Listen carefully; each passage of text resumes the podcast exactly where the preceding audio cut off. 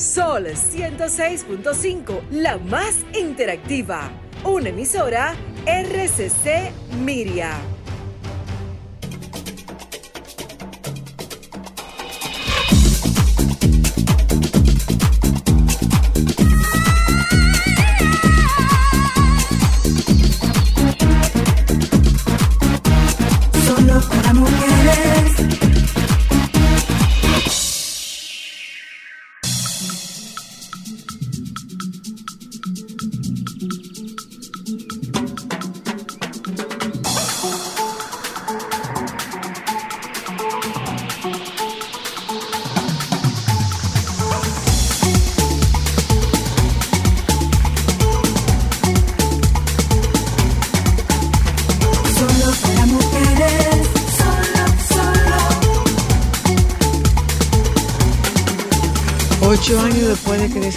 Mientras paseaba a sus perros en Houston, apareció.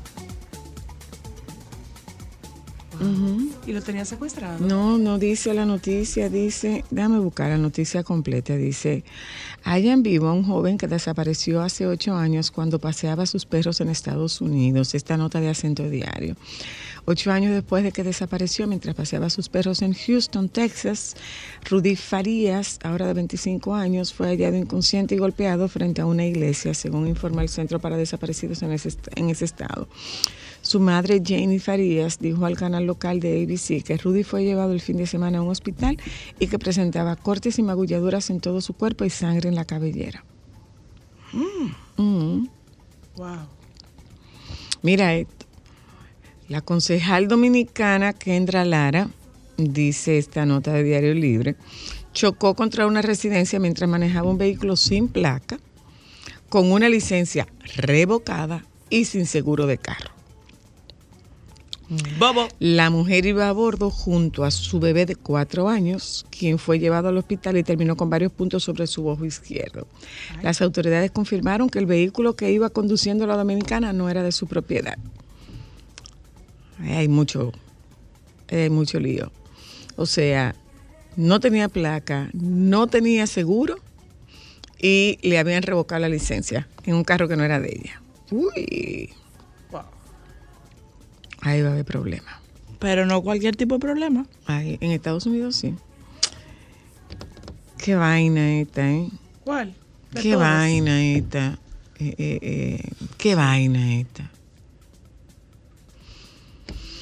Un hombre ultimó de un disparo a su hija de 14 años y se suicidó de la misma forma la tarde de este domingo en el municipio Juan de Herrera de San Juan de la Maguana.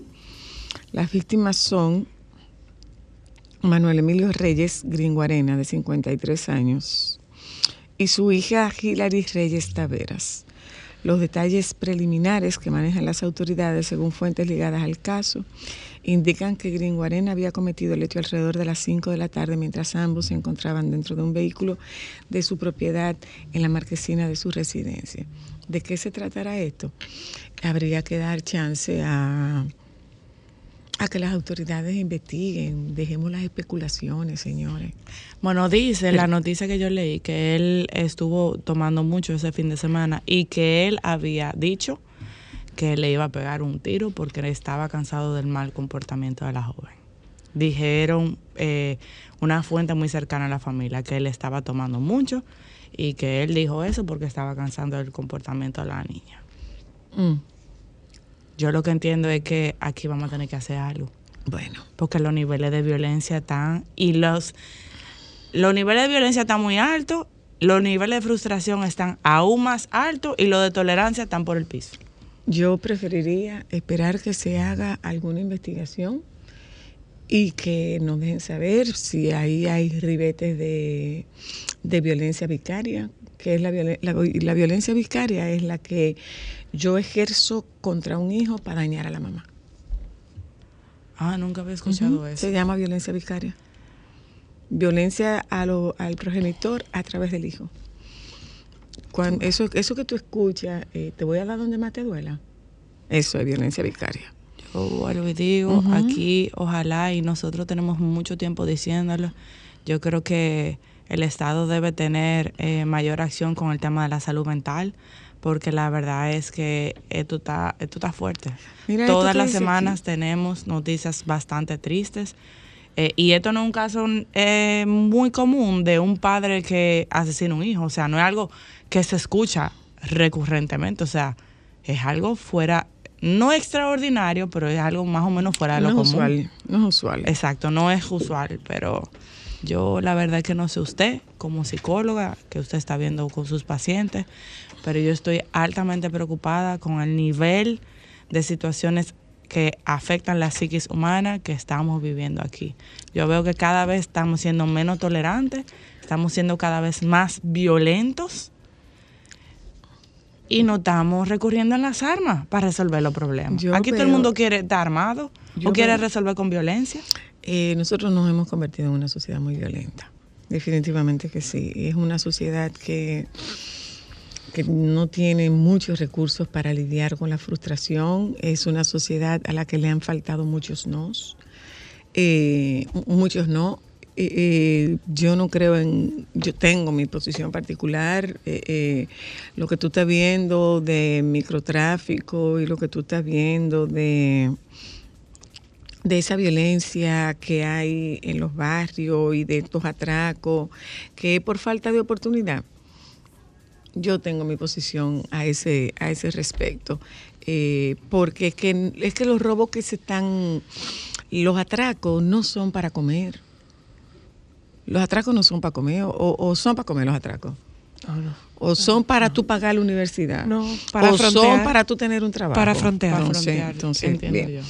Vietnam censura la película Barbie por un polémico mapa del mar de China meridional. Anda, Ándala, por oye, es. No, pero señor, ábrele la mente a las personas, por favor. ¿Y qué tiene el mapa? Vamos a ver. ¿qué ¿Tiene alguna forma aquí? extraña no el sé, a lo mejor se va a abrir en el medio de la película y le va a Perdón, disparar. Perdón, perdón. Las autoridades de Vietnam confirmaron este lunes la prohibición de la película Barbie por una escena en la que aparece el mar, el mapa del mar de China meridional con una línea punteada en forma de U que representa las reclamaciones territoriales de China sobre esta región en disputa. Barbie, protagonizada por Margot Robbie y Ryan Gosling, estaba programada para estrenarse en Vietnam el 21 de julio, la misma fecha que en Estados Unidos. Sin embargo, Vi Quien Tan, responsable del Departamento de Cine dentro del Ministerio de Cultura vietnamita, confirmó hoy al portal de noticias Tan Nien que finalmente la cinta no será distribuida en el país. No otorgamos la licencia, gracias amor, para la película estadounidense Barbie se estrena en Vietnam porque contiene una imagen ofensiva, apuntó el responsable vietnamita en referencia al citado mapa. La delimitación en forma de U, que abarca casi todo el mar de China meridional, llamado Mar del Este, en Vietnam, aparece en los mapas chinos y es motivo de controversia para Vietnam y otros países de la zona con los que el gigante asiático mantiene un conflicto por la soberanía total o parcial de las islas Spratly y Paracel. Barbie es la última película prohibida en Vietnam por utilizar el controvertido mapa después que en 2019 retiraran la película animada Abominable y el pasado, el año pasado, censuraran el film de acción Uncharted. En 2021, la plataforma Netflix también eliminó la serie australiana de espías Pine Gap por el mismo motivo. Ah, bueno. Bueno, es que esas son cosas que, como, di- como diría mi amigo, eh, como diría mi amigo Carlos Batista, eso es de alta política. Nosotros no sabemos de eso. pero Tendríamos que preguntarle a doña Consuelo. Ay, no, sí, es probablemente que ella no diga, pero. Ay, a preguntarle a doña Consuelo. ¿Mm? Bueno. Qué pena por ellos, se la van a señores, perder. miren una cosa. Nosotros, eh, nosotras tuvimos en el fin de semana la oportunidad de ir a ver mariposas de acero. Señores, señores, gente, señores, señoras, señores. Qué buen teatro. Qué buen espectáculo. Qué magníficas actuaciones. Qué dirección. Qué guion. Qué musicalización. O sea, qué todo. La, la, bueno, yo no sé lo que les pasó a ustedes, pero a mí particularmente, en esa escena final de, mira, lo estoy diciendo ahora mismo y tengo la piel de gallina. Esa escena final de, de Doña Dedé, interpretada por Adalgisa Pantaleón. Señores, eso es ¡Diablo! para rajarse ¿Qué tanto se parecen ellas dos? ¡Diablo! Eso es para rajarse Eh, a dar eh, eh, y, y- y miren, Dura, dura, muy dura. La actuación de Nashla, una actuación impecable. Es que no, no tengo el nombre de, de la jovencita que hacía. De María Teresa. De, de María Teresa. Una voz. Oh Dios, oh Dios, qué calidad de talento. Qué calidad de talento hay en este país. O sea, hay que pararse y reverenciar a, a Pablo y a, Wadis. y a Wadis por aquel espectáculo que, según nos enteramos, Va para afuera. comenzará a girar en el 2024. Es que eso no se puede quedar aquí, señora Luna. Qué espectáculo. Y ahora mismo yo aprovecho para decir, señores, en este momento nosotros podemos tener desavenencias, podemos señalarla, podemos criticarla, podemos no quererla, podemos rechazarla. Eh, señores, no le quiten el ojo a Honey. No le quiten el ojo a Honey. Honey es, a mi juicio, por mucho, una de las 10 artistas más completas que tiene este país. Ay, sí. Eso es así. Y no es el número 10. No es el número 10. O sea, es completa. O sea, hay un momento, la, la actuación de Honey, impresionante. La, la, eh, eh, eh, la fuerza actoral, la fuerza interpretativa, eh, Honey cantando, Su manejo corporal, Óyeme, señora. ahora Luna. mismo- La elegancia de sus movimientos. Ahora mismo usted dice, bueno, Honey, usted puede decir lo que usted quiera de Honey. En 10 años, en 10 años ustedes van a decir, diablo, Honey. Qué grandeza escénica tiene esa muchacha. Es una cosa impresionante. Qué grandeza escénica tiene esa muchacha. Qué fuerza tiene aquella voz, el dominio que tiene sobre aquel cuerpo. Eh, eh, como, o sea, Honey es presentadora. Honey es productora, Honey es actriz, Honey es bailarina, Honey es cantante, Honey es voz comercial. Nosotros no tenemos una artista tan completa como Honey, señores. Pero ahora mismo le echamos vaina encima. En 10 años ustedes van a decir, diablo, Honey. Eh, eh, eh, el trabajo de, de Nashla, un trabajo Ah, impecable. El trabajo de Judy Rodríguez, que- es otra, diablo. Qué, qué- ¿Cuánto qué talento? calidad de talento. hay El que este hizo país. de Manolo, el Eh, que hizo del esposo de, de María Teresa, el, el, el- de, de- de don Leandro. Ay, el que hizo el papel de Leandro, señores, qué, qué espectacular. Señores, que Fran yo no lo villano. reconocí. Fran Seara de Yo no lo villano. reconocí, Sí, ni la sí, voz sí. cuando cantaba, No, ni la no, voz no. cuando hablaba. Lo que pasa es que había que caricaturizar al Claro, sátrapa. Pero la verdad, señores, que No, Mico lo hizo espectacular. espectacular. O sea, qué cast, qué cast. Qué producción Eh, entera de Felicidades a todo, a todo, a todo el equipo. Eh, sobre todo, tú, tú notas la presencia de Wadi, pero absolutamente en todo. Y se nota la presencia de este Wadi.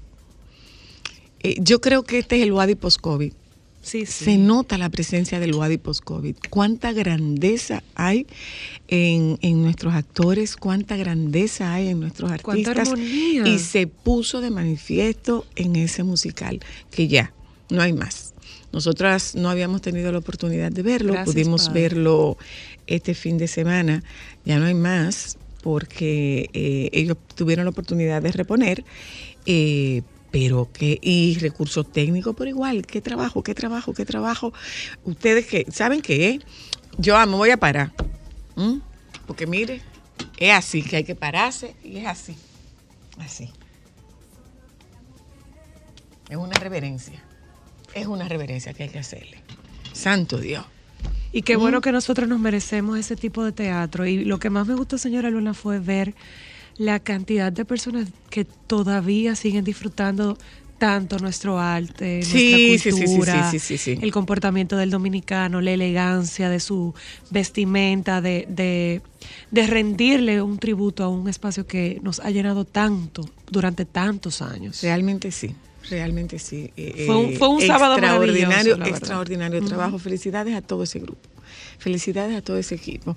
Bueno, gente, hoy es eh, No estamos en julio, hoy llegó lunes. julio. Llegó Julio. Joan llegó julio. Trajo tres. ¿Tres qué? Julio 3 hoy. Así no. Joan, dile algo. Pero si fueron 2.500, nada más vamos por tres. Joan. 3 de julio son. Ay, Dios, de verdad. Son 3 de julio. ¿eh? Ay, Dios. Bueno, gente, vamos a conversar hoy con el baby para que nos ponga al tanto de todo lo que ha ocurrido eh, y con el abogado César Dimitri Roa. Nosotros vamos a hablar de divorcio en la tarde de hoy.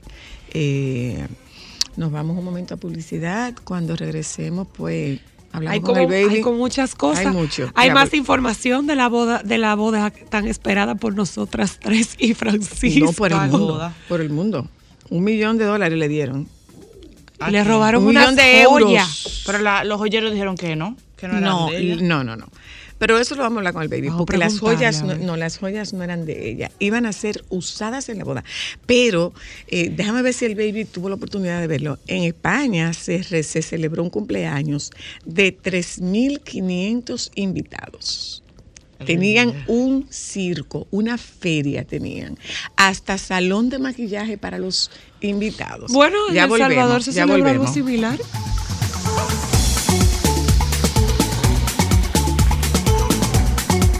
Momentos solo para mujeres. ¿Qué, Cristal? Vamos a hablar de Spider-Man. Ah, vamos primero con Spider-Man. ¿Tú crees? Ah, porque se tiene que ir. Tranquilo, tranquilo. Pero ¿cómo- ahora yo te voy a hacer una pregunta. Dígame. Bueno, ¿por qué tú viniste con la mano vacía, mi amor? Si la última vez, si la él última nunca vez tú te- viene con la mano vacía, él Si tú te trajiste un chivo ahí, míralo no, ahí. mi amor, no, él siempre nos trae algo. que él trajo la última Ah. vez de coco y batata. Y ahora yo te pregunto. ¿Por qué tú te preguntas si tú no puedes comer? No lo puedo comer, pero yo pregunto para mis compañeros. Para no Para la perder la costumbre. Yo pregunto para mis compañeros. Es importante. Oye, yo trabajo hace dos años para Mark Ruffalo aquí en Nueva York, Hulk. Mira, muchacho, entonces Hulk no es amiguito de Spider-Man. Dímelo para no mencionar a Spider-Man aquí en esta casa. Por favor. Bueno, realmente Hall, eh, son, Manita, dale un mangú. son, son amigos, son amigos. Sobre la vacuna del papiloma virus. Es una vacuna que se introdujo hace algunos años en nuestro país y que estaba eh, dirigida para aplicar a las niñas, sobre todo a partir de los nueve años. Como es una vacuna para prevenir un cáncer Volver a hacer sisa el domingo. Yo me doy entero. ¿Qué le voy a hacer? Explícame. El doctor Nieve. Una cabeza. Diablo, Gardel. Señores, en este programa se ven muchas cosas. Momentos solo para mujeres. Eh, no, pero si ella está ahí, no importa. ¿Qué? Hola. ¿Qué fue? El Ay, qué reality. sopa. Están haciendo, están calentando sopa. ¿Quién va a comer sopa con este calor? Bueno, hija. Cualquiera que, que esté en un aire acondicionado esté en un abanico al frente. Pero no importa, aunque estés en un aire acondicionado, te vas a derretir No, internamente. ¿Quién dijo eso? Yo comería sopa. Yo tengo tuve que- calor de Pero claro, mencionarlo y estoy en un aire. Además de eso, en este país, mi amor, donde notamos mínimamente el cambio de, de- de temperatura. Se hace un Bueno, sancocho, una sopa. Los españoles, los españoles lo están pasando mal, tú, oye. ¿eh? Ay, y en México. Sí, salió No, un no, templo, no, en señores. México. Surgió un templo de, la- de- por De el calor, sequía de la calor. sequía en México. No, no, un no, no, una cosa increíble. Eh. ¿cómo es que se llama? No, pero que yo estaba en México, viviendo en México, bueno, hay un lío ahí con las autoridades porque no se ponen de acuerdo, pero se habla de casi 200 personas, no, de ciento y pico de personas que han muerto por esta ola de calor en México. Sí, sí, sí. ¿Ustedes se acuerdan que yo se lo dije cuando estaba en México? Hacía Sí. calor. Bueno, de- quiero decirte, Francisco, que nosotras estábamos quejándonos con, eh, tenemos un grupo de nuestros primos y diciéndole, nos estamos muriendo del calor, esto está insoportable. Y donde él vive, que es en Villahermosa, Tabasco, él lo único que tuvo que hacer fue mandarnos una foto del tablero de su vehículo con la temperatura 55 grados Celsius. 51 grados. Entonces después de eso yo le dije, no voy a hablar más, yo no vuelvo a quejarme, tú estás peor. Bueno, No, ellos tan fuertes y eso que dice Zoila de España también. sí, Eh, sí. Porque por lo menos aquí, oye, me cae su chin de agua, se llenan un poco las represas, pero en España, eh, ahora mismo, además de las temperaturas tan altas, ellos no tienen reservas de agua. Sí, pero tú sabes por qué. Eso tuvimos la oportunidad de hablarlo con un...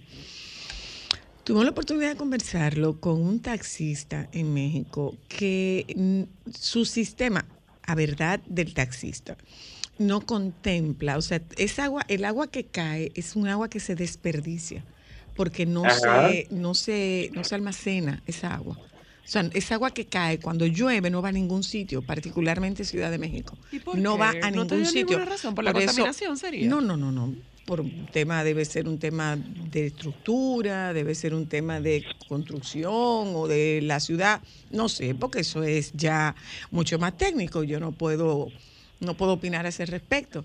Eh, pero había caído una, pero una fuerte lluvia. O sea, cuando nosotros estuvimos en cuando yo estuve en México la última vez, llovió. Yo estuve en México cinco días, de los cuatro días. De los cuatro días llovió tres. De los tres, dos con lluvias torrenciales, incluida una granizada. Y eh, eh, él decía, es que se inunda tanto porque el agua se va y no va a ningún sitio.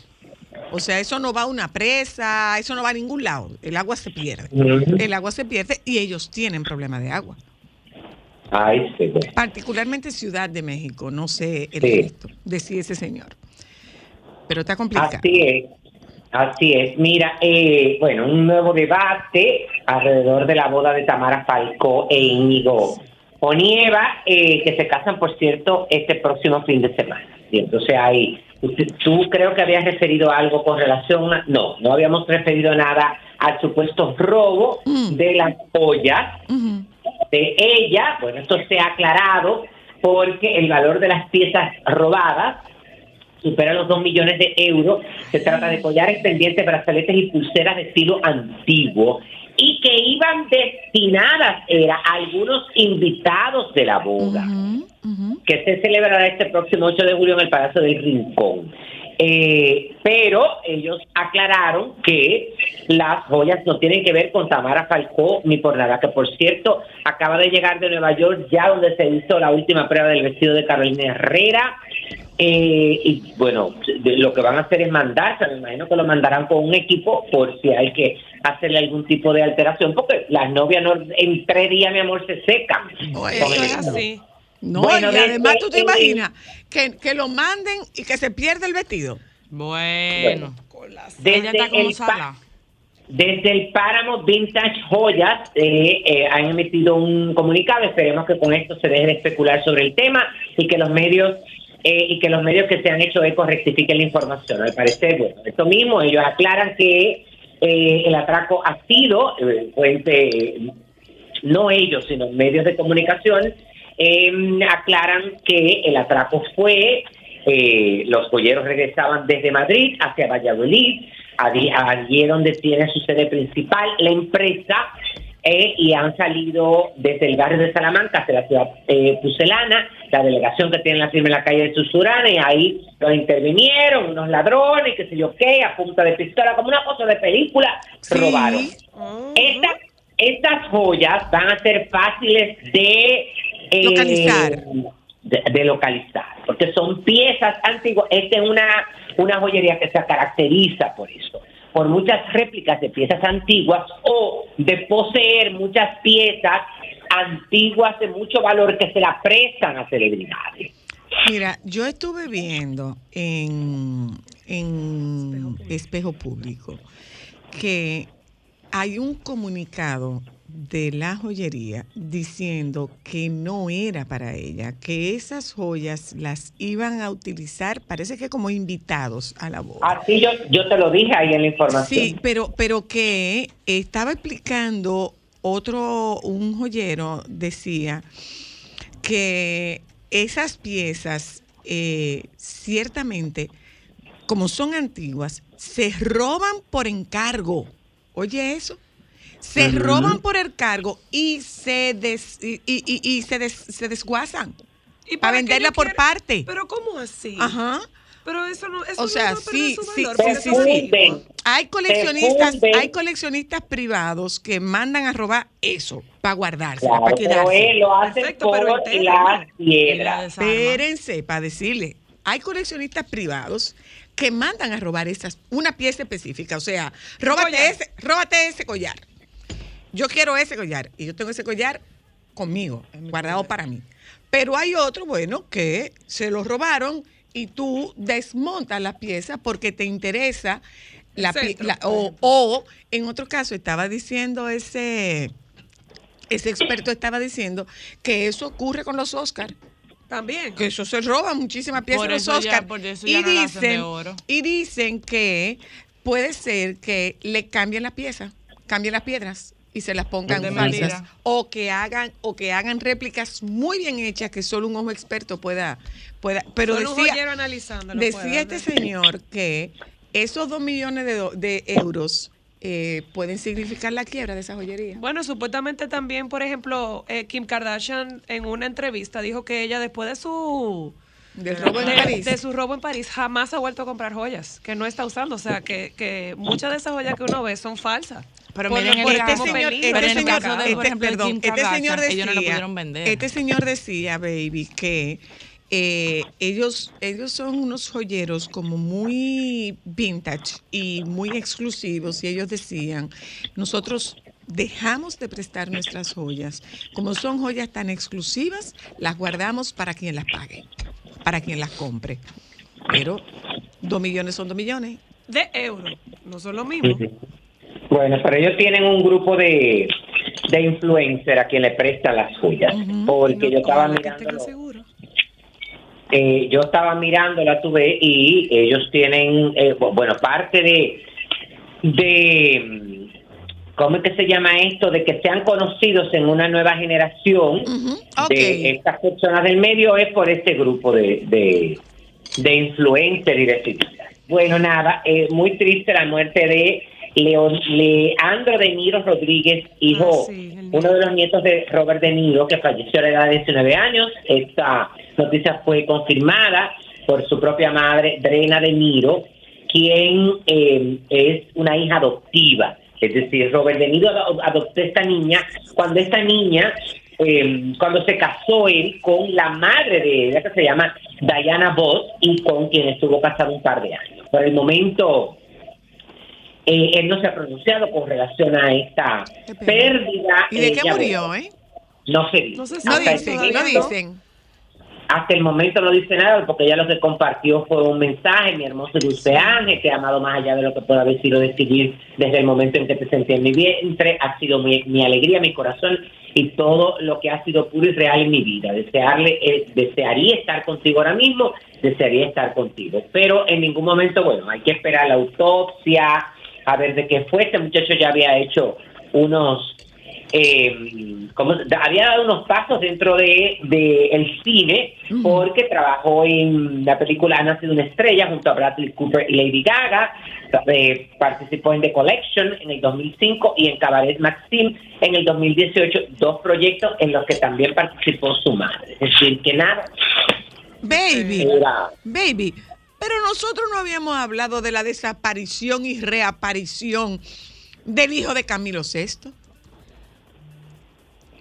de que, de que desapareció de una forma y apareció como otra. Apareció de otra. Sí, de hembra. Sí, apareció como un... Pero óyeme, e- eso es muy preocupante, porque tú sabes que yo siempre he dicho que lamentándolo mucho, cuando este muchacho vuelva a generar noticias, será de manera trágica. Que se murió.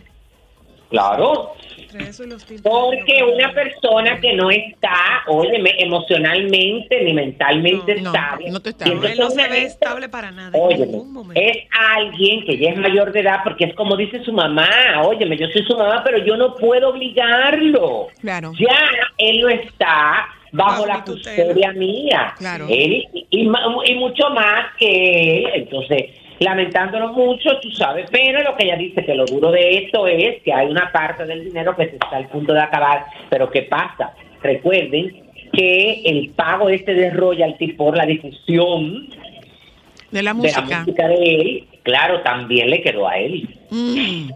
Es decir, que este dinero Se se, irá desapareciendo, pero no de manera definitiva.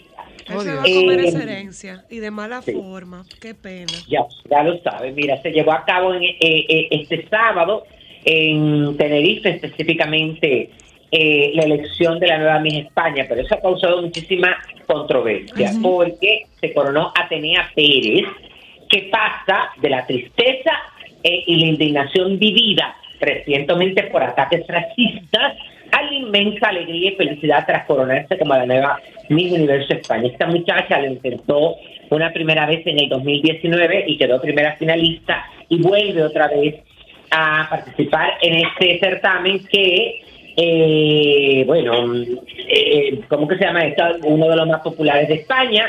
Eh, ella tiene 27 años, recibió desde que fue Miss Murcia eh, ataques racistas que ha sufrido en las redes sociales, porque ya tú sabes que dicen que ella no representa a la mujer de Murcia, de que si yo creo que pero fue la que ganó.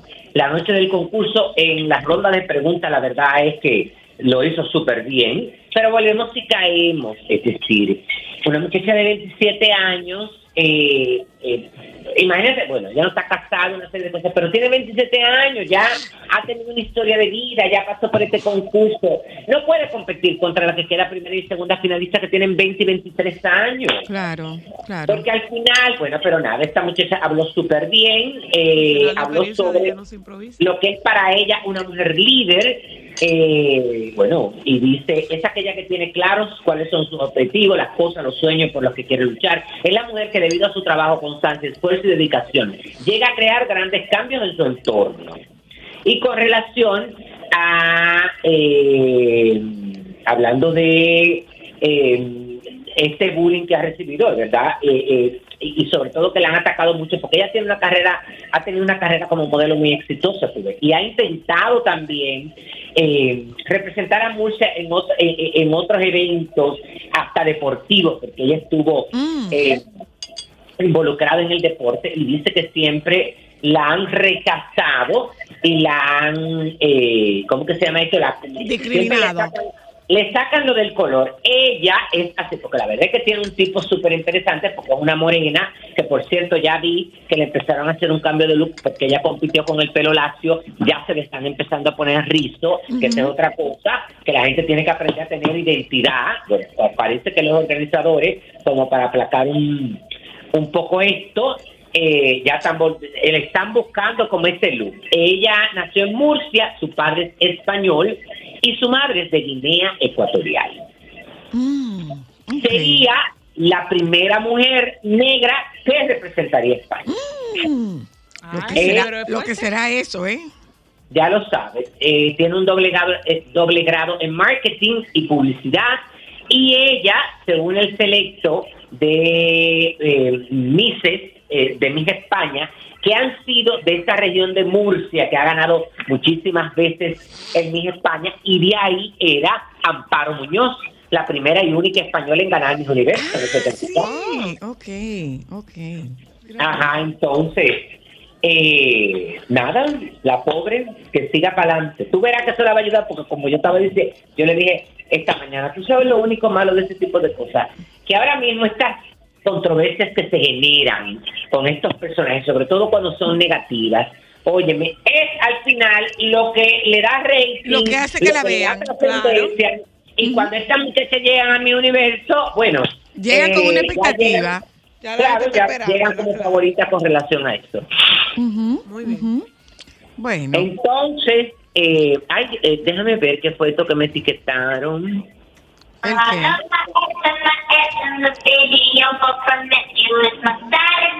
Ay, no, pero a mí me quedé eterno. Ay, espera, déjame ver si yo aparezco ahí. Pero escuchen esa música. No, no aparezco ahí, no tengo por qué darle repost. Entonces, claro. Entonces, oigan, a ustedes- Francisco, ustedes- No, Francisco. de verdad, mi amor, ustedes comentaron lo de Carol Francisco. G. ¿Qué pasó? ¿Qué es eso, mi amor? ¿El qué? Eso que sonaba. Una canción. No, mi amor, eso es un reel con una música. Que te etiquetaron. ¿Se oyó algo vulgar? No, no, no, no, se oyó nada vulgar. No, porque tú sabes que yo oí un estoy que digo las cosas, mi amor, y después que caigo, ¿eh? Ah, ok. Los lunes tú dices la cosa y después que cae. Sí, sí. Y No, los vi- y los viernes, días. y los viernes suelta la lengua como gavete. Eh, no, creo que te está yendo a los extremos. Bueno, mi amor, porque el viernes. el- ¿Pero qué es esto? ¿Y por qué que esto suena? Es que tengo que bajarle el cosa. Ay, escúcheme. Ustedes me comentaron lo de Carol G. La verdad que estuve buscando, eh, estuve buscando, no, eh, eh, vi la información esta mañana y que dice que sigue siendo una de las grandes favoritas del público. eh, y cuando estuvo en la presentación que realizó al aire libre en New York para el programa estadounidense Today Show, que rompió récord de asistencia, como ustedes lo, lo, lo dijeron, esta presentación. Primero por eh, porque allí se logró reunir 15 mil personas. Wow. Y una cosa, baby, eh, eh, muy bien de look ella, ¿eh? Sí, ella está... su- Ah, porque tú, yo no sé si tú has visto... Ah, no, yo no lo comenté aquí en... en show, eh, eh, ¿Cómo se llama esto? En el noticiario de Caracol Televisión, el de Colombia. El de Colombia, ajá. Estuve viendo una nutricionista que está con ella. Ah, Pero independ- independientemente de sus condiciones físicas, el look era hermoso. La ropa Ah, que tenía era bellísima. no, pues, porque ella explicaba, óyeme, que en el caso de Carol G lo que estaba haciendo era bajándole el porcentaje de grasa y que cuando tú bajas el porcentaje de grasa, muchas veces eh, de grasa, el cuerpo te queda, bueno, eso mismo más o menos eh, marcado eh, Sí, y claro. que, óyeme, Zoila, cuando una gente se siente bien, que también le debe de estar pasando a ella, se proyecta mejor. Se equilibró. Claro. Digamos Así que- tengo yo que digamos- equilibrarme. ¿Cómo es la cosa? Te tengo que equilibrar. Ok. ¿Y la manzana Ay. verde, la manzana verde no te sirve? No, no estoy en eso. Tengo como una hambre hoy. ¿Qué es lo que tú tienes hoy? Hambre, perdón. ¿Hambre o hambre? No, no, hambre. Que no puedo hablar de manera incorrecta, que este programa lo escucha mucha gente. Incluida tu madre. No, y después me lo di. No, porque yo no creo que a Doña Dulce le importe mucho. Que tú digas hambre. No. A propósito de las altas temperaturas, señores. Eh, en los últimos 69 años, la temperatura máxima que ha experimentado el clima tropical de República Dominicana ha sido 43 grados Celsius y se registró a mediados de, la- de agosto de 1954 en Mao, provincia Valverde. De acuerdo con los datos, esto lo sacó Diario Libre. De acuerdo con los datos del Banco Nacional de Datos Climatológicos del Departamento de Climatología de la Oficina Nacional de Meteorología, ONAME. Ay, pero eso parece como un cosa de eso que uno lo ponen como en locución. ¿El qué? El municipio de Duvergé, situado a la- en la provincia de Independencia, experimentó la segunda temperatura más alta en los últimos tiempos, 42.8 grados en el año 1965. San Rafael de Yuma, en la provincia de Altagracia, la tercera temperatura en, en el 52, que llegó a 42 grados. La victoria en Santo Domingo en el 58, pero hace mucho, mi amor.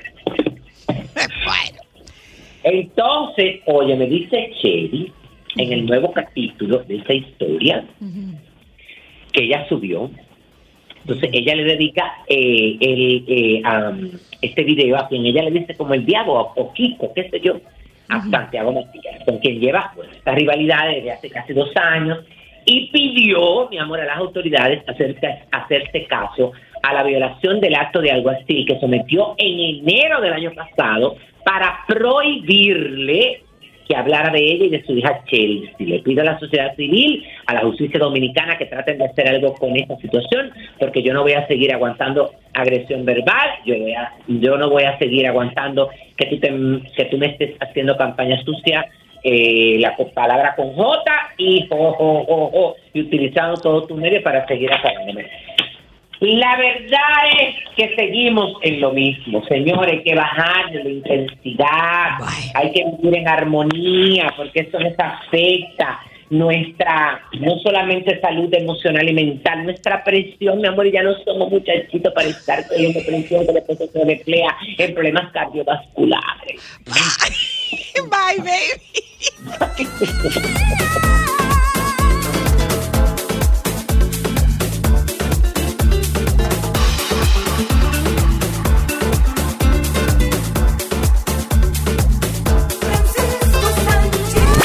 ¿Y qué es lo que pasa? ¿Por qué que no me sale esa información? Momentos solo para mujeres. Ay, baby, Ah. no, que te tiene que salir información. ¿Y qué le ha pasado al prometido de Becky G? Bueno, ese tengo un lío y no es de ropa. Yo entiendo que el mundo está lleno de tentaciones, que el morbo, que todo lo que tú quieres, pero todos nos hemos visto y expuesto en ese tipo de cosas. Y yo particularmente que no tengo una pareja de manera formal, que tampoco vamos a ocultar la realidad. No, mi amor, porque ajá, si yo no canalizo ni dreno esta energía, mi amor, que siempre vivo con Mira, el cuchillo en la boca, participar en este programa porque yo hubiera creado hasta enemistad, mi amor, con la señora que sirve el café que no la veo. Ay, declaraciones. Mira, No, muchacho. no estoy dando ninguna declaración. Esa es una realidad porque no voy a ocultar el sol con un dedo, tú ves. No voy a, tampoco me voy a vender, mi amor, como si fuera Fray Antón de Montesino. Quiero hacerte una pregunta. Francisco Antón de Montesino. ¿Significa esto que volviste al mundo? Porque antes tú no tenías trabajo de cuerpo. Volviste. Constante. Volviste al No he vuelto de manera constante, he vuelto de... Pero muy intermitente, mi amor, que algunas veces hasta el bombillo se... se va. ¿Cómo? Yo Hasta pensé que tú te estabas guardando amor, para la se señora quema y Luna me doy cuenta que ¿Cómo fue, baby? ¿Cómo fue, baby? Que el Que, bombillo. que hasta el bombillo se quema y se me olvida que hay que cambiarlo. Momentos solo para mujeres. Ahora la gran diferencia está súper cerca de ti. Supermercados Nacional Sarasota. Un nuevo espacio cómodo y práctico con la gran variedad, servicio, precios y calidad que mereces. Avenida Sarasota 101, esquina calle Dolores Rodríguez Objío. Supermercados Nacional. La gran diferencia.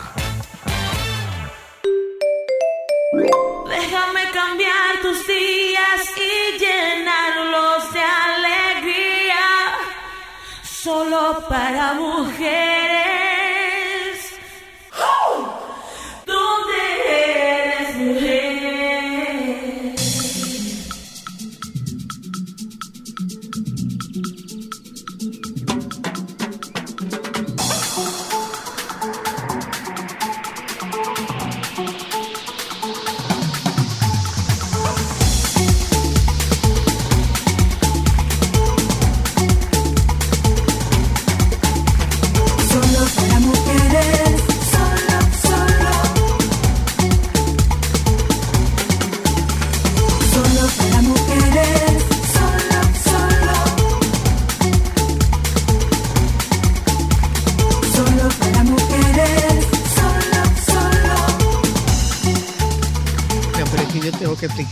Fue que surgió esto. En verdad, en realidad, si usted tiene que saber cómo es muy gracioso. Yo tengo que contarle cómo Él sabe cómo surgió esto. Usted sabe cómo surgió esto. Usted no sabe cómo surgió Quizá la invitación a usted. de Una la- parte usted se sabe. Señores, pues todo tiene nombre. Su amigo es vecino mío. Y por la ventana me dijo, mira, yo creo que tú invitas a una gente al programa. Literal. Por la ventana, o sea. Es un buen vecino. A esta altura de la vida. Un buen todavía. vecino, muy buen amigo. En 2023. Ah, Nunca lo hemos visto, nosotros nunca lo hemos visto. Siempre ha mediado entre nosotros la distancia de Ah, los ¿ustedes hablan por edificios. la pared? Por la, por la ventana de la por cocina. ventana. Es muy buen amigo, ¿eh? Pues fíjese que yo hablaba con él sobre este tema y él me decía, tú tienes que ir donde Zoila. Sí, él me habló Porque por eso la, es un tema interesante. fue por la ventana que me habló. Fue por la ventana me fue habló. la ventana de la cocina da nuestra oficina. No, la del lavadero. Ah, pues está cerca. Él creó la oportunidad por sus amigos. La del lavadero, la del lavadero, la del lavadero. Y te gritó el teléfono por ahí también. No me lo escribió. El del- yo le mandé el mío, le vocé el mío. pues. Yo le vocé el mío que debe haberse quedado en todos los edificios. Como buena dominicana. en todos los apartamentos del edificio, sí, debe haber sido, se debe haber quedado algunos- ahí. algunos Pero bueno, café, miren, sal, eh, otros nosotros vamos a conversar, nosotros vamos a conversar con el licenciado César Dimitris Roa sobre el tema de del divorcio. Eh, yo he dicho, no sé qué pasa con ustedes como abogados. Yo en este momento le hablo como terapeuta. Y como terapeuta le digo que cuando llega una pareja o una o un miembro de la pareja, tú le dices, bueno, que yo no divorcio, quienes divorcian son los abogados. Y vamos a ver qué puede pasar aquí. A lo mejor no es tan no es tan así, no es una decisión pensada, no es una decisión digerida y se trate más bien de un impulso, un de ya estoy harta o un ya estoy harto, ya no aguanto más y déjame buscar quien me saque de este, de este paquete. Entonces, para eso están ustedes. Correcto. Porque nosotros lo que hacemos es terapia, ustedes lo que hacen es actos. Entonces, eh, dicen que el mejor pleito es el que no se echa. Llega un, llega un, ¿quién lo pone? ¿Vienen los dos? ¿Viene uno solo? ¿Qué está pasando con el tema de divorcio de nosotros ahora mismo? De, de manera particular, eh, y yo veía unas estadísticas que ustedes manejaron la semana pasada aquí respecto al aumento del divorcio Pero en las personas En adultas, personas mayores. en personas mayores.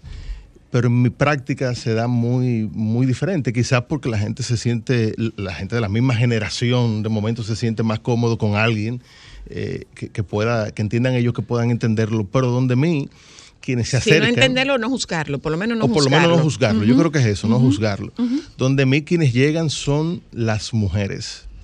Wow. Las mujeres. Bueno, sí, eh, tú, Y- eh, tú has dicho que casi siempre es la mujer que Sí, solicita. Sí, pero se da algo Porque, porque es particular. una ofensa. Sí. Que él te se pide da el divorcio es una ofensa. Eh, cada proceso es diferente, pero con por muchas supuesto, cosas en común. Con muchas cosas en común. Y usted hablaba del tema de la, de la terapia.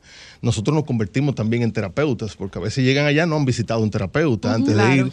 Y, y nos toca sentarnos a escucharlos, hacernos el relato de todo lo que ha sido su unión matrimonial, que para el proceso en derecho No poco funciona. importa, Claro. pero, pero es una parte humana que le toca a uno también como abogado tener que, que escucharla, ¿verdad? Sí, sí, sí. Se da mucho el caso de que el hombre tiende a amenazar con el divorcio, Pero no lo ejecuta. pero no lo ejecuta. Y la Cuando mujer al llega revés. el momento de, la- de que la mujer se empodera, si, si vale la- el, el término, y decide contratar un abogado, entonces muchos de ellos empiezan a recular, como, como dice uno, ¿verdad?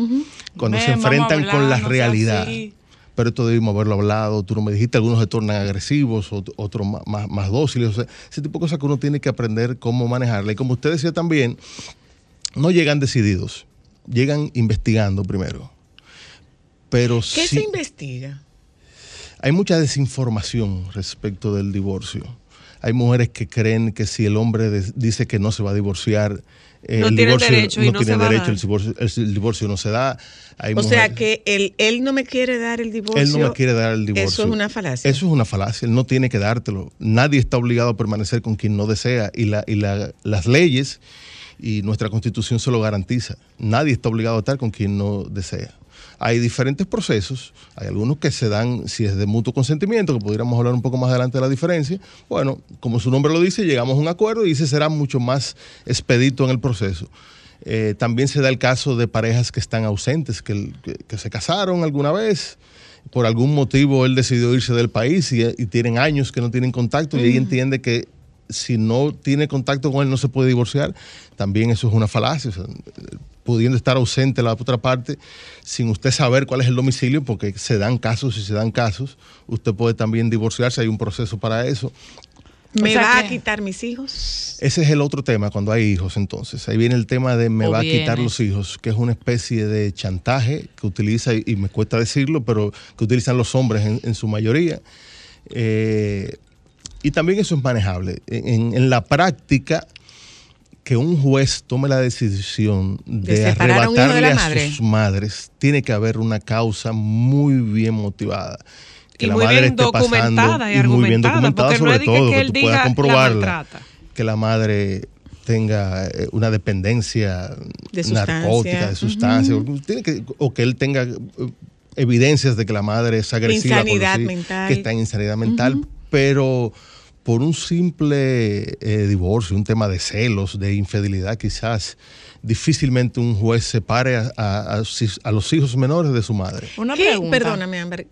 ¿Qué desinformación tienen ambas partes? ¿Qué es lo más recurrente en lo que a desinformación respecta?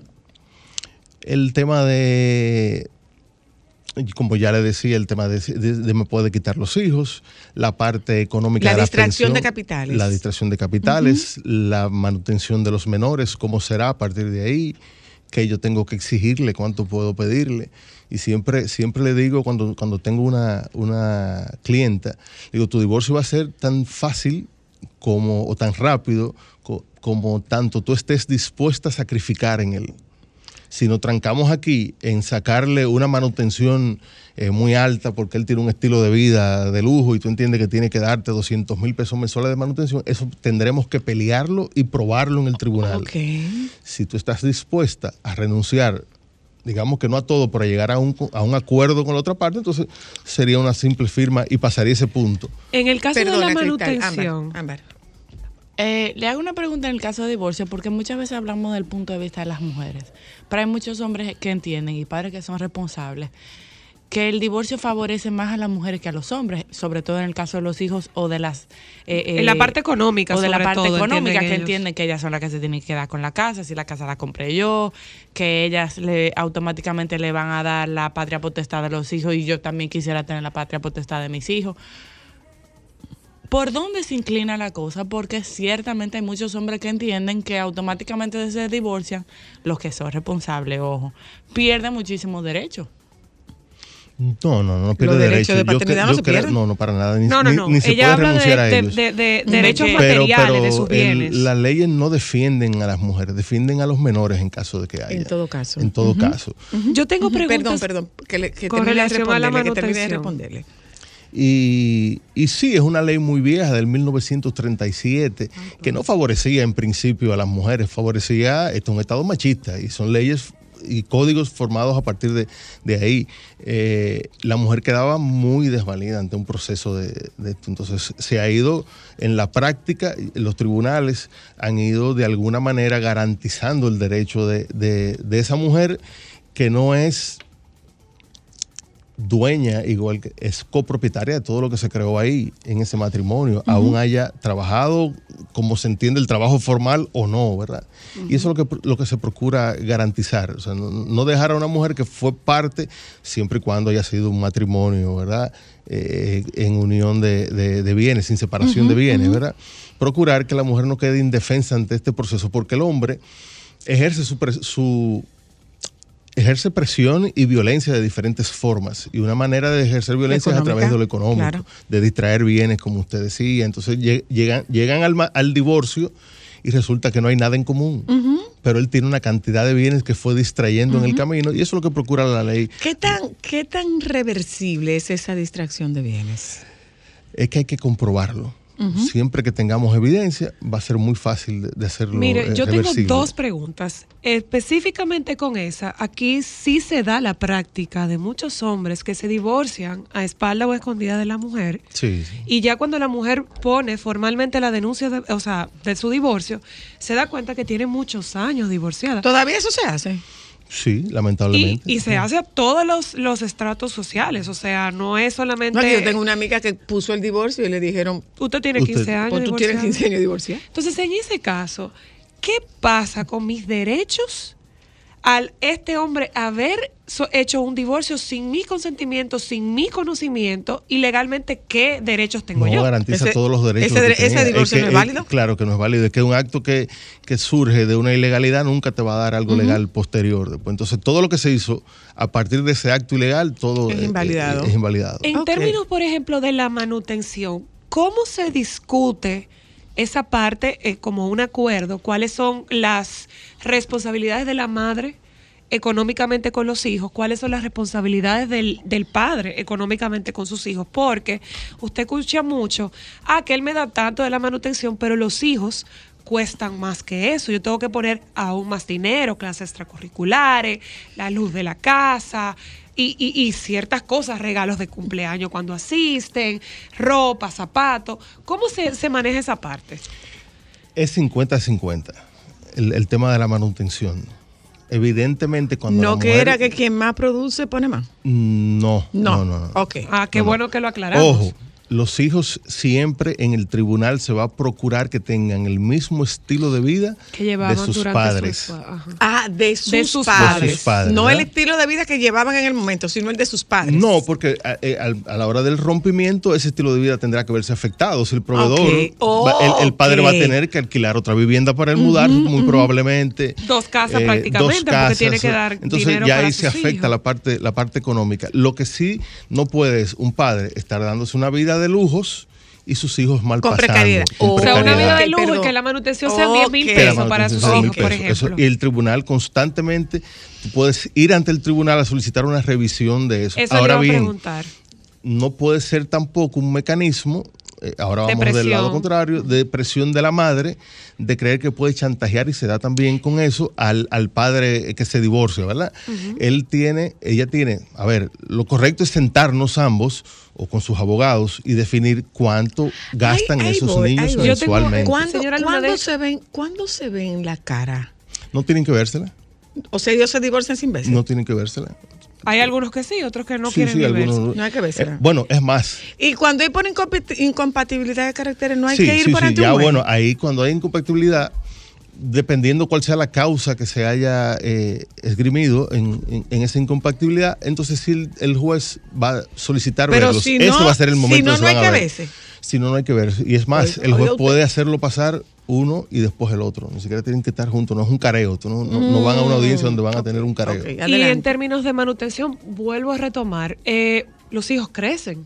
Los hijos no me cuestan lo mismo en un preescolar que en Con- una primaria, que en una universidad o en un intermedio. ¿Cómo se revalúa? ¿Se revalúa las manutenciones Sí, sí, cuando van creciendo? constantemente, constantemente. Legalmente ese derecho lo tienen los Sí, sí, hijos. Sí, claro que sí, constantemente. Igual, si el padre de momento, el que está proveyendo, eh, se No ve puede sin pagar trabajo y no puede pagarlo, también él puede solicitar una revisión de esa, Claro. de esa Ah, manutención. Otra pregunta tengo yo.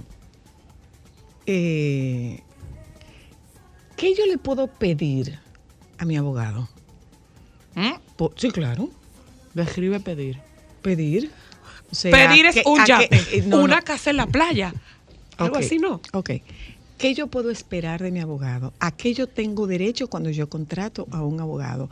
¿Qué debo buscar en ese abogado para contratarlo que sea quien lleve mi divorcio? Porque muchas veces un primo mío, otra vez Un es un primo de él, es una persona que está relacionada. Entonces, eh, eh, eh, ¿cómo yo selecciono un abogado? ¿A qué yo tengo derecho? ¿Qué preguntas yo hago? Eh, como pasa con, con otros profesionales, yo puedo buscar una segunda opinión. ¿Cómo, cómo es eso? sí, lo, lo correcto, casi siempre y en la práctica. Eso no es algo que yo pueda hacer sola. O sea, yo no me puedo divorciar yo sola. No, no, no, no. Por lo regular, eh, siempre llegan referidos por alguien más que ha pasado por el proceso, ¿verdad? Eh, el proceso de divorcio, de, de to- tantos procesos que tienen el, el derecho, no es ni siquiera uno de los más complejos. Es algo de lo más sencillo que se hace. Pero está en juego el tema de, de- de tus hijos, si lo estuvieran, tu tranquilidad, tu- tus eh, ingresos Tus a partir bienes, de ahí, claro. eh, la protección de, tu- de, de todos tus derechos, incluyendo los económicos, si, si hubo algún, si se generó, si se si hizo algún patrimonio eh, que valga la pena discutirlo, pero sobre todo tener alguien con quien te sientas en confianza, que a veces no es con el primo. A veces es más fácil abrirse con un Claro, profesional. porque me da vergüenza. lo- porque, porque se son muchas las cosas que uno le toca escuchar. Y también entonces nos toca hacer esa parte de, de terapeuta, e ir recomendando. Entonces tiene que ser alguien en, en quien tú confíes plenamente, porque para que también no pase eso, que nos topemos que también pasa la inversa con el tema de los divorcios. Hay gente que cree que está divorciada y sigue casada. Y dice, no, pero que el, el abogado me dijo a mí hace cinco años que yo estaba Eso divorciado. y cuando fuimos nos dimos cuenta que él no hizo el, el procedimiento correcto. Porque, a ver, le decía que es un procedimiento relativamente sencillo para los abogados, pero para el que está en la práctica en el día a día en esto. A mí me pasan Claro, casos que ya se de- conoce todo el sistema. Claro, yo tengo, yo tengo profesores, gente a la que yo admiro mucho, que sé que son mejores profesionales que yo, probablemente en derecho, pero que de divorcio no saben cómo funciona el Exacto. procedimiento, que tienen la Ujú. teoría de cómo nos la dieron en la universidad, pero que en la práctica hay cosas que usted debe observar y tener al tanto que si no La le van a letra invalidar chiquita, el, el- la letra esas, chiquita. letras- Yo esas tengo una letras pregunta chiquitas. sobre algo que no sé si es ¿Tú mito interés que urbano. tienen ustedes en hablar de divorcio? Cuidado, ¿eh? No No, porque es que la verdad es que aquí hay Ah, muchos, muchos mitos. Por ejemplo, los divorcios a vapor, eso de que yo. No, tú ya eso no existe. Eso no existe. Pero yo tengo una ¿Y las pregunta. notificaciones en el aire todavía existen? Eso existe. Ah, las notificaciones en el aire, ¿tú sabes cómo es? Sí, que lo publican en cualquier No. sitio. Pero se da para todos los procesos de No. notificaciones en el La aire. notificación en el aire, es asegurarte de que a quien tú le vas a notificar no te ahí, No tú te se lo entregas claro. a cualquiera. Ah, pero yo lo notifiqué. O no se lo entrega a nadie. O no lo y dice, lo Y dice que lo recibió el conserje fulano Ajá. y tal. Ah, pero yo lo entregué. No. Mire, una pregunta, señora. Eso se usa todavía. Sí, sí, claro. Diablo. Pero no solo en divorcios. en En todo. cosas. Por eso fue que yo dejé de estudiar Derecho. Dos preguntas. Uno, ¿somos los dominicanos muy de hacer acuerdos prematrimoniales? Esa es una. Y dos, cuando se van a divorciar y se va a ese acuerdo y esa pareja decide casarse otra, decide casarse otra vez, ¿es verdad que ese acuerdo prematrimonial se reactiva otra vez o se puede hacer un cambio? Siempre se puede hacer el cambio. No, pero que el régimen prematrimonial con el que tú te casas la primera vez. Ah, no, no el régimen. No, no. Tú siempre, siempre tienes la opción de poder casarte con separación de bienes. Pero yo creo que ahí tenemos un tema eh, cultural en nuestro país. Y, y además de que el procedimiento no es tan sencillo, se dan, pero muy pocos casos yo veo eh, con separación de bienes. La gente suele casarse siempre con bienes mancomunados. Ujú. Bienes mancomunados. Yo creo que, que- y hay casos, hay Lo que casos, pasa hay, es que hay- si hay tú bodas propones, sonoras. lo que pasa es que si tú propones una, una boda con separación No de amor. bienes, tú, tienes, tú, tú- Parece tú que eres no hay, desconfiada. tú eres desconfiada. Pero, pero este régimen lo que procura en muchas ocasiones es Proteger cuidar un partes. patrimonio que, ni si- que probablemente ni siquiera sea del novio ni de la novia, O sino de la siquiera- familia. y, a- y hasta patrimonio Pero que ni si ellos quieren cambiarlo o abolir eso, ¿se puede? Sí, claro, pudieran en cualquier momento, claro que sí. Sin tener que divorciarse. Sin tener que divorciarse, claro que sí. Es, es que- es que tú tienes, tú lo puedes manejar separado. El matrimonio es un contrato y, esto tú lo puedes manejar Estoy en otro confundida contrato. Es un porque lo, que muy yo, porque lo que yo había escuchado de otros abogados es que usted se casa bajo un régimen, Y tú no puedes. se divorcia y se vuelve a casar con esa misma persona y el mismo régimen sigue activo. Se reactiva. Bueno, el, sí, sí, sí, sí. bajo el me régimen, preguntó- no el, no el acuerdo, Ajá. pero No, el régimen. sí, sí, claro, pero también puedes cambiarlo. En tu segunda boda, en tu Con la misma nupcia Con persona. esa misma persona, si tú decides a partir de ahora vamos a tener bienes mancomunados, entonces Ah, pero que nos habían dicho que no. Sí, sí, Sí sí, se sí, puede. claro sí, Ok, claro sí se puede. Evidentemente entrarán como bienes mancomunados los, Los que, que se empiecen desde su a partir nuevo de ese, matrimonio. ma- de ese nuevo matrimonio. Y para, y para despedirlo, además, no, no. Es para saber cuándo yo sé oficialmente eh, que el divorcio está. Porque ¿Dónde yo lo busco? Hay una no página amarilla. eso no se publica. Eso se, se, publica, en los periódicos. Todavía se se publica publica. en los periódicos. En los periódicos. Usted cogen los clasificados y van a encontrar ahí los cuadritos Ay, de sí, yo tengo un amigo que se dedicaba a eso. ¿A Eso qué? es. A leer los divorcios. Ay, mira, se de divorciaron fulano. Ay, Señora, yo en el Nacional, yo en el Nacional. yo- no, mentira, mentira. Eh, Ahora la Nuevo- noticia, la noticia aquí, era que se acaba, pero Caribe, páginas sí, y páginas sí, y páginas. Ahora usted tiene, yo, señor, yo tengo clientes, eh, es un tema humano lo que se maneja en un divorcio, que la realidad le da cuando lo ven publicado Cuando en lo el ven periódico. publicado. Yo he tenido Gente que se te- cuando tú le dices, mira, ya aquí está publicado, sí, entonces ahí sí, se te sí, desploman. sí, ¿eh? Sí, sí, sí, sí, sí. Yo lo sé cuando, cuando se sientan a firmarlo. Sí, sí, Eh, sí, sí. Mire, usted no me respondió. ¿Cuál, Usted no me cuál- respondió. cuál se nos quedó? No debe ser nada más la corbata, el traje que cuesta un dinero. Ese traje que el señor tiene puesto, eso cuesta, un, claro. eso cuesta un dinero, ¿eh? Eso cuesta un dinero. Eso, es un- bien que eso, usted- eso es un José Jan fácilmente. usted sabe que para mí es un honor estar aquí porque yo además de... de- y usted se fue a comprar ese traje para venir De- para acá? no, no, no. no. Ah, Además de ese. soy un oyente y en algunas ocasiones No, hasta oyente- interactivo. Sí, o sea que- mire, mire, Pues mire, oyente, yo voy a buscar. Espérate, que le voy a virar los zapatos. Ah, no, yo lo vi desde ya los zapatos. mire, don abogado, dígame una cosa. Dígame una cosa. Además del traje, la corbata, la camisa y los zapatos, ¿qué me infunde a mí la certeza, confianza en la certeza de que yo busqué a un abogado serio? Yo creo que ahí, porque eh, a- por encima del, del traje y de la corbata es difícil usted determinar la seriedad de, de un abogado. Yo creo que ahí. Y mucho más después de lo que ustedes Y- dicen, sí. entre abogados te vean. Y sí, es así. Y, y yo no. Dicen los claro, abogados. claro. Yo no puedo, a veces, se lo digo porque me toca lidiar con abogados todos los Y días. con abogados. Y con abogados. Eh, yo creo que el tema de, de cerciorarse quizás a través de, de, sus- de si tiene un terapeuta familiar, ese terapeuta debe tener algún abogado cercano que le pueda recomendar. O, señores, la referencia, que es como me llegan, referidos. ¿Y usted por qué trabaja? ¿Por hora?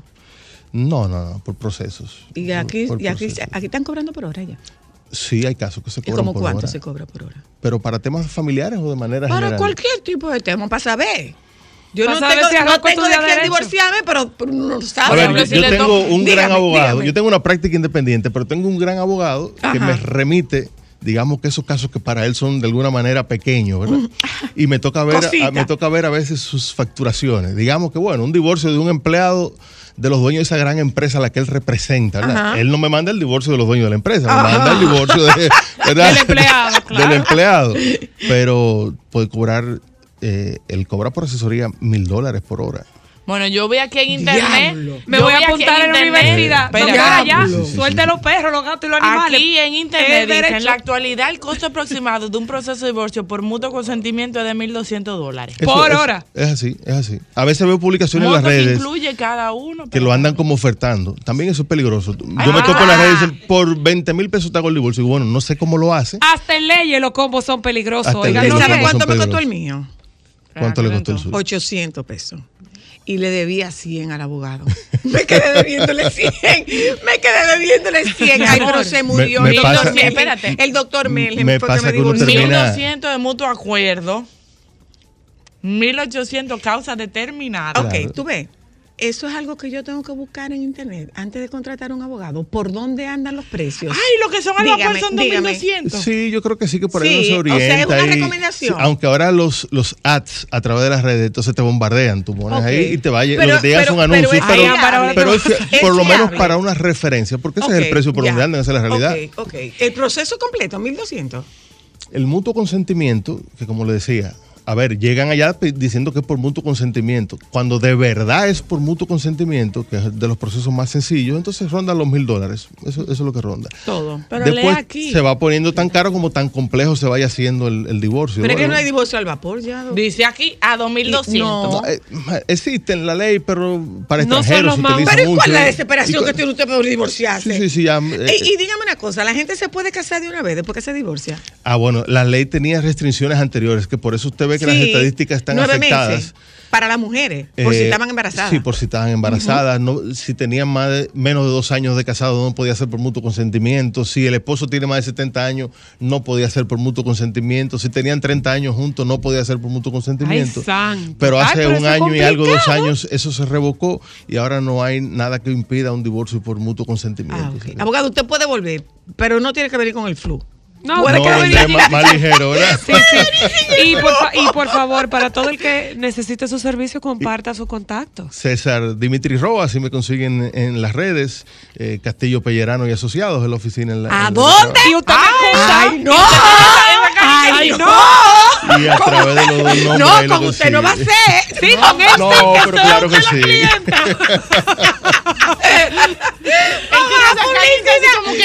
Oye, tú, vamos a publicar. ¿Cómo es? ¿Castillo qué? Castillo Pellerano, una firma No, no, familiar. no, no, no, no. no. Vaya, abogado, vaya. conviene ir con él. Déjame cambiar tus días y llenarlos de alegría. Solo para mujeres.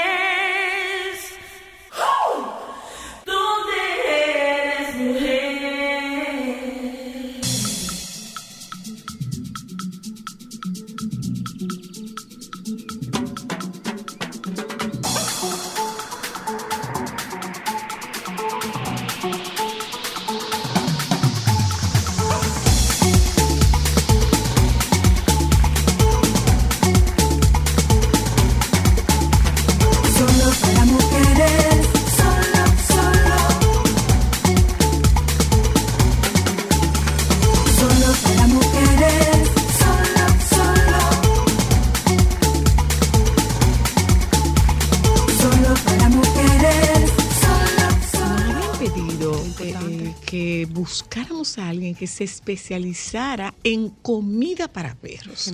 Pero ¿cómo que comida para perros? Comida para perros tú le das la bolita. No, No, tú le das lo que sobra del, del almuerzo, no, no, de la cena. No, no, no, tú le das la bolita. Porque aquí la gente ha asumido mucho, eh, ha asumido como más, eh, eh, asumido más criterio, quien puede, de darle una alimentación diferente a su mascota, a los perros en este caso.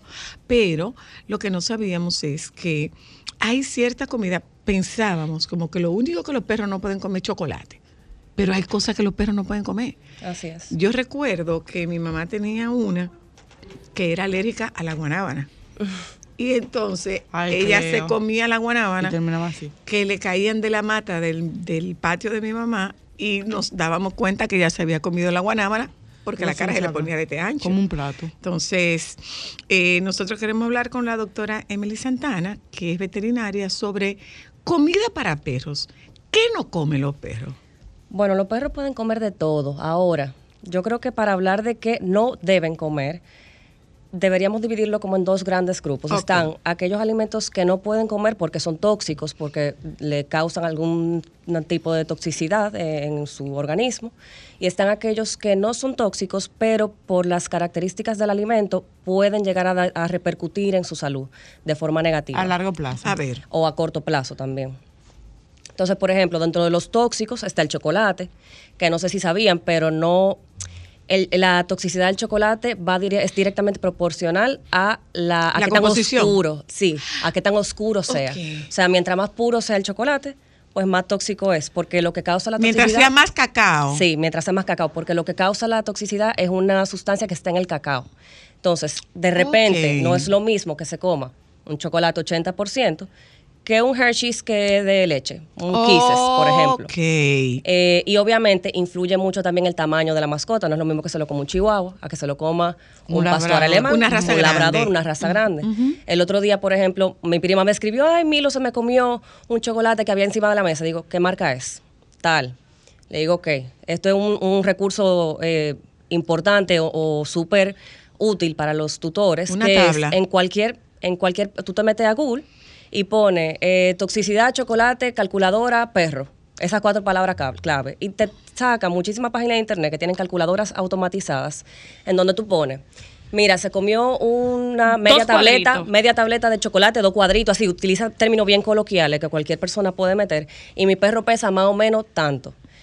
Y te dice, ok, tú puedes esperar los siguientes síntomas. No, sa- no va a ser tan grave, va a ser una toxicidad moderada o toxicidad severa, llévalo al veterinario. Entonces, eso es bien. ¿Y cuáles bien son las manifestaciones? ¿Y cuáles son Sí. las manifestaciones de esa toxicidad severa por alimentos? La severa puede producir arritmias, o sea, un, un ritmo cardíaco, ¡Wow! sí, un ritmo cardíaco inestable, eh, taquicardia, taquipnea, o sea, respiraciones, frecuencias cardíacas y respiratorias bien rápidas. Tiene mucho que ver también con la cantidad de cafeína que tiene el chocolate. De repente vamos a ver perritos que van a vomitar mucho, van a tener mucha diarrea. Esa arritmia que puede tener el corazoncito de los perritos también puede llegar a repercutir eh, de forma, o sea, puede ser mortal, o sea, pueden no estar Pueden hacer bombeando. un paro. Sí, puede no estar bombeando eh, la sangre de forma adecuada y puede hacer un paro y, y fallecer. ¿Cómo se selecciona adecuadamente la comida para los perros? Mira, eh, hay un montón de comidas en el mercado, ¿verdad?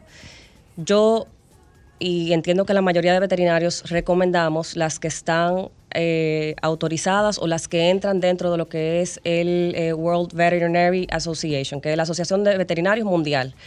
Ahí las comidas tienen que cumplir con ciertos estándares y esa asociación solamente tiene tres marcas actualmente aprobadas, que son las que ellos recomiendan para los, los perritos y los gatitos. En el caso, por ejemplo, de todo el que compra la comida de sus animales en el supermercado, que son marcas genéricas, eh, ¿es recomendable comprarlas o es recomendable que un dueño de un animal se sacrifique y vaya a un lugar especializado de alimentos para mascotas? Mira, lo ideal siempre va a ser darles eh, opciones premium. ¿Por qué? Porque las comidas que usualmente venden en el supermercado, no todas, pero las, las que usualmente se, se pueden llegar a encontrar, sí tienen una mayor cantidad de aditivos, de rellenos, Sal. de sales, de exacto, sodio, azúcares que necesariamente no, no necesitan. O sea, eso es como que todos los días tú vayas y te comas el McDonald's. No te va a matar ni la primera ni la segunda semana, Pero pero, tú sí a a largo las plazo sí puede repercutir en la salud de la una, mascota. una cosa, eh, doctora, usted tiene eh, su animalito que ha ido envejeciendo.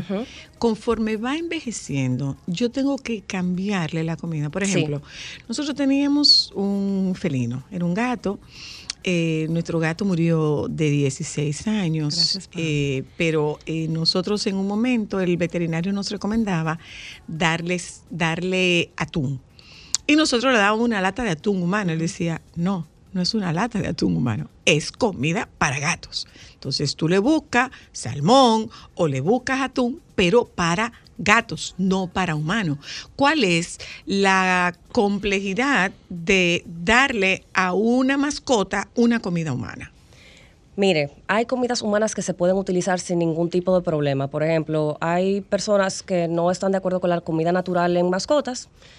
Yo, por ejemplo, sí. Sin embargo, hay que saber dársela. No es tan fácil como agarrar y cocinarle eh, el salmón con papa, por ejemplo, que pueden comer los perros, y hervírselo y ponérselo. Lleva una cantidad de cálculos un poco más complejos de ahí que solamente puede hacer una persona certificada en nutrición animal. Por ejemplo, yo no soy certificada en nutrición animal, por eso yo no hago dietas naturales ni para perros ni para gatos. Yo recomiendo las dietas eh, que vienen ya prehechas y que están autorizadas por la WhatsApp. Pero si usted quiere darle dieta natural a su mascota o que la dieta natural sea la, la fuente principal de ¿Qué alimentos, es dieta natural, doctora? lo que nos comemos nosotros. Ok. Comida literalmente que compramos en el supermercado. Obviamente hay cosas que no pueden comer, chocolate, uvas, pasas. Eso ¿Uvas? es- Eso, está totalmente contraindicado. No se sabe el componente exa- exacto que tienen, pero sí pueden ocasionar eh, fallo renal agudo. No deben comer ni uvas ni pasas, eh, ajo ni cebolla. O sea que de repente ¿Qué? si usted en su casa le quiere cocinar a su mascota, no le puede dar sabor. no le puede dar de la comida que vas a comer tú. Si tú sabes que le vas a querer dar, tú le sacas aparte la que no va a estar sazonada. ¿En serio? El ajo y Wow, la mire, cebolla, por mire. ejemplo, provocan eh, anemia, anemia severa, o sea, causan una destrucción masiva de los glóbulos de los rojos. glóbulos rojos. Mire, doctora, Wow. y, y- y si van teniendo condiciones, una, un tema renal, un tema de diabetes, un tema eh, eh, De alergia, sobre de alergia, todo. ¿cómo, cómo, ¿Cómo manejar esas comidas? doctora? Mira, hay dietas que venden específicamente para esos diferentes temas. Hay para ah, pacientes diabéticos, pacientes renales, pacientes con problemas hepáticos, pacientes con problemas gastrointestinales.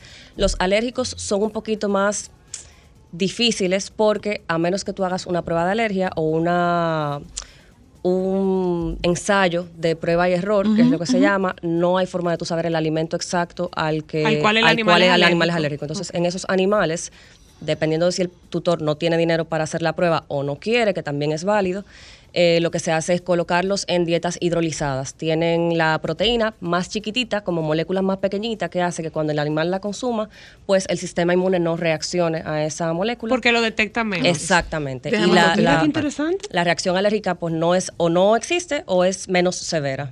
Buenas, hello. Mira, muy interesante. hola. Eh, bueno, la, la verdad es que alguien puede estar escuchándonos y puede estar pensando, ¿cómo le voy yo a dar comida? Óyeme, una mascota es, Es un, miembro, de la, familia. Sí, Hola, hello. Hello. Le Sí. escucho. Sí, buenas tardes. Buenas. Y bueno, yo soy el vivo ejemplo de eso. Eh, mi cachorrita tiene siete meses y la verdad que nunca le gustó las croquetas. Eh, para ella era como un suplicio y la cambiábamos de diferentes marcas y demás. Inmediatamente yo pasé a comida natural, es otro ser vivo. O sea, le fascina comer, en el pelaje se ve totalmente diferente. Totalmente con la doctora, hay que saber cómo hacerlo. Yo cocino para ella, su comida totalmente aparte, me programo para eso, eh, me, me instruyo en Google y, y demás. Estoy buscando una nutricionista eh, canina, por favor, si ella conoce alguna que me pueda quizá orientar en ese sentido, pues perfecto, porque he visto que funciona y es en lo que creo, porque la verdad que algo que está empacado y que expira tres o cuatro años no me parece lógico que le haga bien a ningún ser vivo. Dice nuestro productor que qué pasa con los perros mestizos en las casas que les dan comida que se cocina para los humanos. Lo mismo que pasa cuando uno come cosas que no debe. O sea, yo no te puedo decir que si un perro se come un ajo, le va a dar la anemia y se va a morir. No, no tiene por qué Pero si es recurrente. Si es recurrente, es lo primero. O lo segundo, por ejemplo, de repente no se lo estás dando en una dosis que le haga daño en ese momento, pero sí puede llegar a suceder eventualmente. Entonces, perdón, si ya No, sabemos que hay cosas que pueden llegar a producir toxicidad para quedárselas, ¿sabes? O sea, habiendo tantos otros alimentos, porque la verdad Claro. que son menos lo que son tóxicos que lo que no son. Aló, Aló. le escucho. Sí, doctora, a su conciencia. Eso de tener una mascota no es para rico. Ay, Dios, señor, busque oficio, Aló. por Dios. Hola, sabía por Yo dónde tengo una venía. pregunta, Hola, doctora. aló.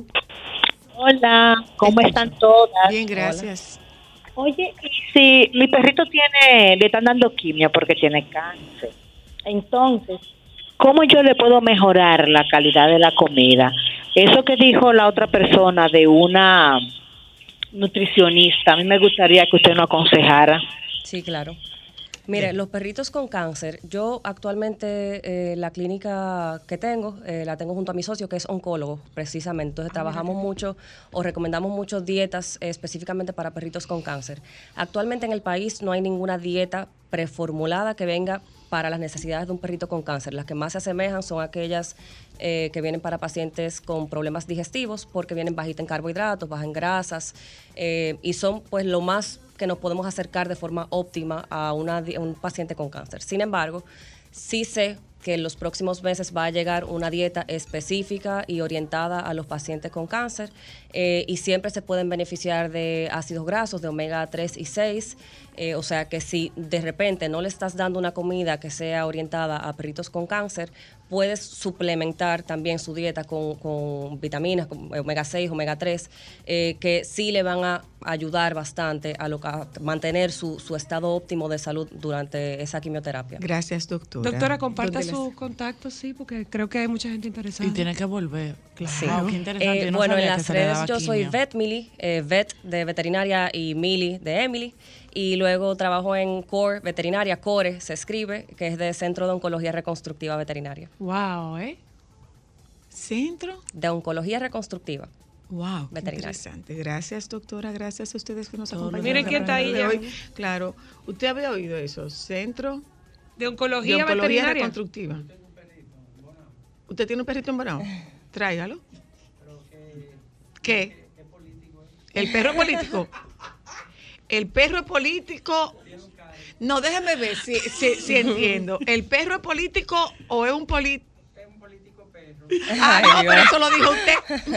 Esa última parte la dijo usted. ¿Qué fue que usted dijo? Que el perro es un- el co- ¿Pero en cuál? ¿En una, en una o, o estaba reservada? ¿Pero reservada? No, no se la reservaron. No se la reservaron. ¿Seguro que no se la reservaron? ¿Y, ya, ¿Y se le puede quitar? Él negocia. Nos juntamos con ustedes mañana. Esa es la forma del doctor Nieves decir que está aquí. Antonio, yo no sé qué fue lo que pasó, si tú le aumentaste el sueldo o qué, pero él está viniendo a la cabina. Parece que, Es parece que se orejeó, que le dijeron que le iban a quitar el puesto. ¿Le gustó la entrevista? Cabe mucho. Es una, este siglo se llama el siglo de la soledad. No era así. El Para que lo sepa. El sujeto está en otra dimensión. Para que lo sepa. Te tiene rato diciéndolo yo. Sí, y no, so, no, no, solo a los niños. Sí. A los no solo a los niños. Ah, que ya no le dicen mascota, animal de compañía. ¿eh? Que animal de compañía. Ah, pues yo tengo uno. Bye bye. Solo para mujeres.